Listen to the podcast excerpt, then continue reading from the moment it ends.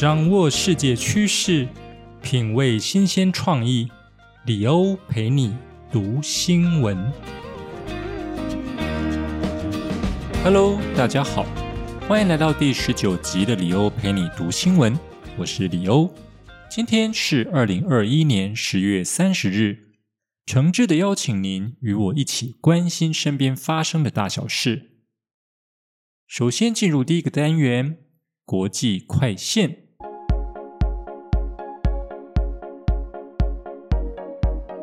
第一则新闻：北韩粮食危机恐持续到二零二五年。官方提出解方是勒紧裤带。北韩陆续传出粮食严重短缺的消息，至今北韩政府似乎还没有提出解决方案，只能要求人民勒紧裤带。传出已引起民怨。自由亚洲电台报道，消息人士透露，北韩告知人民，至少到二零二五年前都要勒紧裤带。届时，北韩有机会重新开启朝中边界。去年，他们因为疫情关闭边界，导致严重的粮食短缺。在政府通知这个坏消息后，不少人抱怨难以度过寒冬。北韩新一州有居民表示，两周前邻里会议中宣布，粮食短缺状况将持续到二零二五年。官方认为，在二零二五年前开启边界的可能性很低。报道表示，朝中边境关闭后，北韩食品价格飙涨。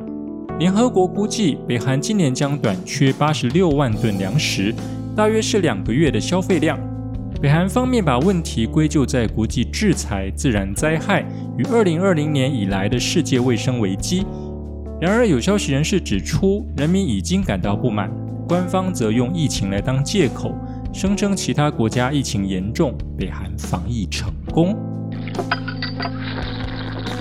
呃，因为疫情的关系啊，的确让各国纷纷关闭了国门，封锁了边境。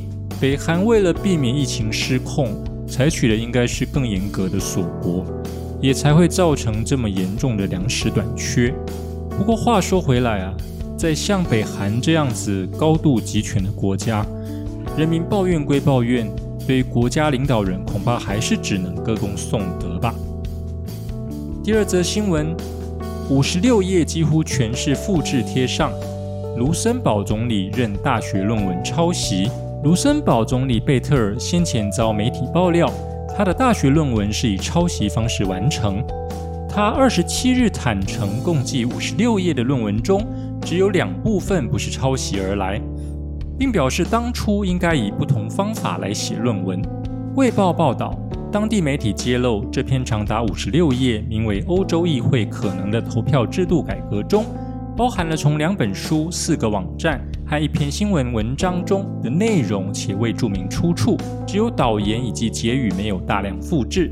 另有二十页是直接从欧洲议会网站截取，九页则来自希腊环境保护部一九九八年的一份报告。这篇论文是贝特尔进入议会的同年，在现为洛林大学的南席大学完成公法和政治学学位的一部分。贝特尔表示，在二十多年前没有什么方法可以查出论文抄袭，但以现今的观点来看，我承认那篇论文也许该以不同的方法来完成。他还强调，如果洛林大学决定重审论文，且可能撤销论文认证等任何后续处置，他都会坦然接受。呃，早年的学术研究啊，特别是硕士论文，多半是高度依赖揭录并且重组其他原作的方式来完成。特别在著作权啊、智慧财产权的观念比较薄弱的情况之下，甚至连加注都可以省略。也许真的要追究起来，当时论文抄袭的情形，恐怕只有程度上的差异罢了。第三则新闻。美国富豪税头号目标马斯克加贝佐斯财富近五千亿美元。根据彭博亿万富豪指数，特斯拉执行长马斯克加上亚马逊创办人贝佐斯的财富，目前合计起来已经逼近五千亿美元，主要拜特斯拉以及美国科技股近日大涨之赐。这些惊人的财富却往往没有被科合理税金。是美国参议院财政委员会主席威登周三提案苛征富豪税的主要原因。不过，威登拟对富豪未实现立德科税的提案，在公布细节后没多久就被搁置。现实则是，目前协商已经转向针对年薪赚超过一千万美元的人，可能改为在最高的所得税率之外，另外再加百分之三的额外税金。目前，身为全球首富的马斯克发推文评论国会提案要征富豪税一事，表示这对美国债务偿还的帮助很小。问题的焦点应该放在政府支出。他强调，就算对财富富有的人科百分之百的税，政府财政赤字最后还是需要面向普罗大众，这是基本数学。彭博资讯报道，像马斯克、贝佐斯这类美国顶尖富豪可征富豪税。对这些富人的巨大财富只是九牛一毛。如果威登的提案通过，马斯克加上贝佐斯，合计五年内要缴出一次性的一千亿美元税金。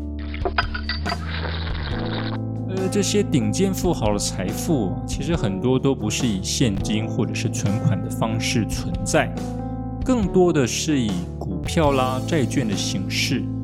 这也使得政府。难以对于那些未实现收益的实质财富去苛征到相应的税负。换个角度，当亿万富豪投资亏损时，那些未实现资本利得的税啊，将如何计算，恐怕又是另外一个难题了。接着进入下一个单元，熟悉的本土味。第一则新闻：蔡总统 CNN 专访呼吁。愿在习近平同意下坐下来谈。蔡英文总统接受美国有线电视新闻 CNN 专访说，他没有放弃促进两岸关系的可能性，也愿意在中国大陆国家主席习近平同意下，双边坐下来谈。蔡英文表示，我鼓励他能和台湾的政府和人民有更多对话，更了解台湾。当然，台湾也会做更多来更了解中国的情况。蔡总统说，若双方可以坐下来畅谈分歧，并尝试达成某些让两岸可以和平共存的安排，他认为这是台湾人民、中国人民乃至区域民众的期待。蔡总统表示，来自邻国的威胁越来越大，越发野心勃勃和扩张主义，因此原本他们可以接受的事情，现在可能已经无法接受了。蔡总统表示，他相信，即便是政治体系截然不同的两个政府，仍然能够在和平状态下共存。民主有时是混乱的、对抗的，但最后总能找到最好的治理方式及建立社会秩序的最佳方式，以所有人和平相处。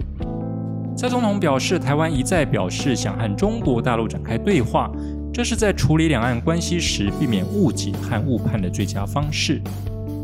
蔡总统的任期直到后年一月，他对 CNN 说：“首要任务包括连接世界与台湾，团结台湾人民，免遭其他政府意图分裂。”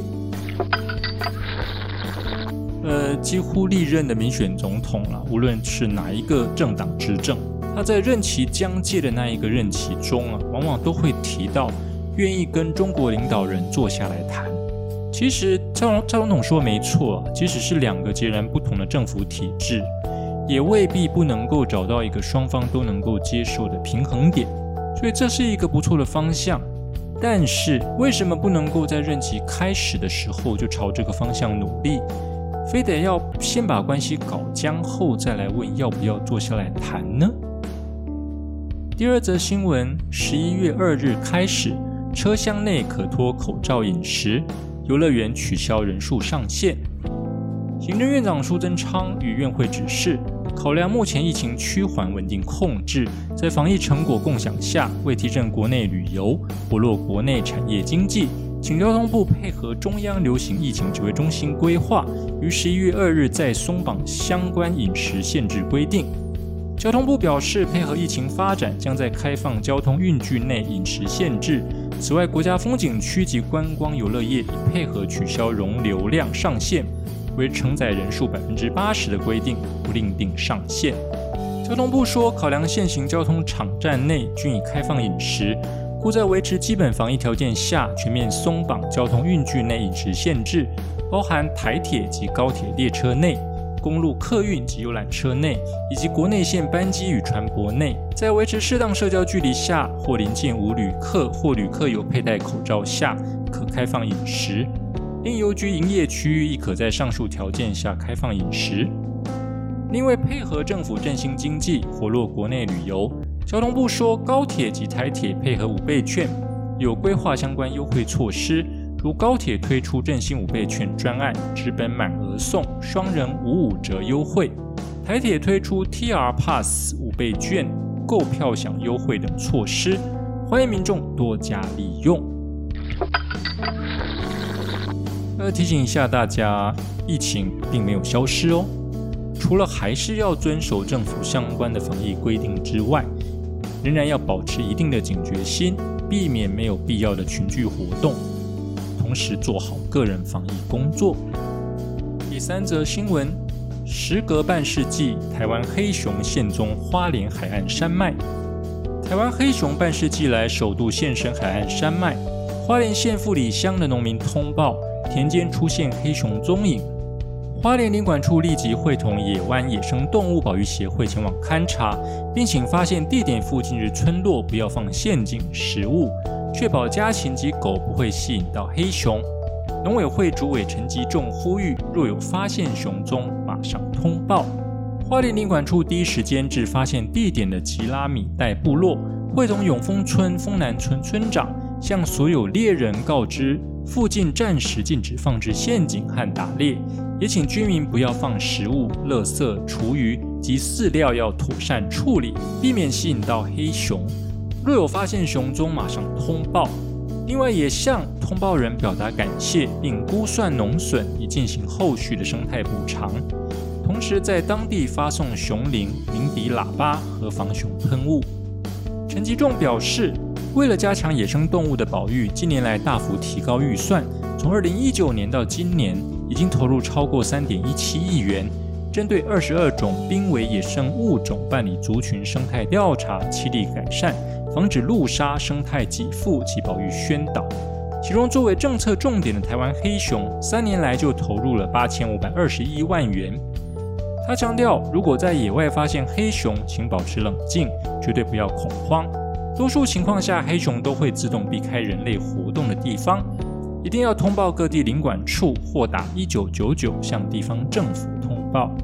台湾黑熊保育协会说明，根据黄美秀教授二零一零年完成的台湾黑熊地理分布图调查报告，自一九九零年以来，共发现一千零一十七笔黑熊及其痕迹的记录，主要分布于中央山脉山系，海岸山脉仅有零星记录，仅占百分之一。大家要记得啦，如果在真的在野外发现了黑熊。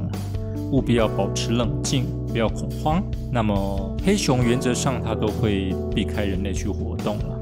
那必要的时候一定要先保护好自己的安全，然后再及时通报领管处或者是一九九九向地方政府通报喽。接下来进入历史上的今天，一九六一年的今天。苏联在北冰洋新地岛进行氢弹沙皇炸弹的引爆测试，为世界上威力最大的核武器。沙皇炸弹是冷战期间苏联所制造的氢弹，总共制造两枚，其中一枚于一九六一年十月三十日在新地岛试爆，另一枚作为研究与备用而被保留。它是人类至今所引爆过所有种类的炸弹中，体积、重量和威力最强的炸弹。它的爆炸量本来相当于一亿吨的 TNT 炸药，不过苏联当局忧心试爆后的核子落成对环境里严重影响，为了避免导致内政难题与外交风波，因此将核弹减半为五千万吨的爆炸威力。尽管削减了一半威力，沙皇炸弹的威力依旧是第二次世界大战末期投掷于日本广岛市和长崎市的小男孩原子弹的三千八百倍。胖子原子弹的两千三百倍。虽然苏联成功完成试爆，但沙皇炸弹从未列入现役武器。苏联军方仅是将沙皇炸弹作为苏联在军力上的象征与展示。沙皇炸弹爆炸当时所产生的火球半径达四千六百公尺，已超过引爆的高度，所以火球很快就席卷了地面，并迅速扩散到投掷的高度，在将近一千公里外的地方都可以看到。爆炸产生的菌状云宽近四十公里，高约六十四公里，相当于珠穆朗玛峰海拔高度的七倍多。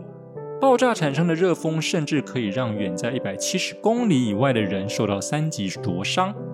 爆炸的闪光能造成两百二十公里以外人的眼睛剧痛与灼伤，甚至造成白内障以及失明。整个爆炸连芬兰都能发现和感觉到，并造成当地许多房屋的玻璃破碎。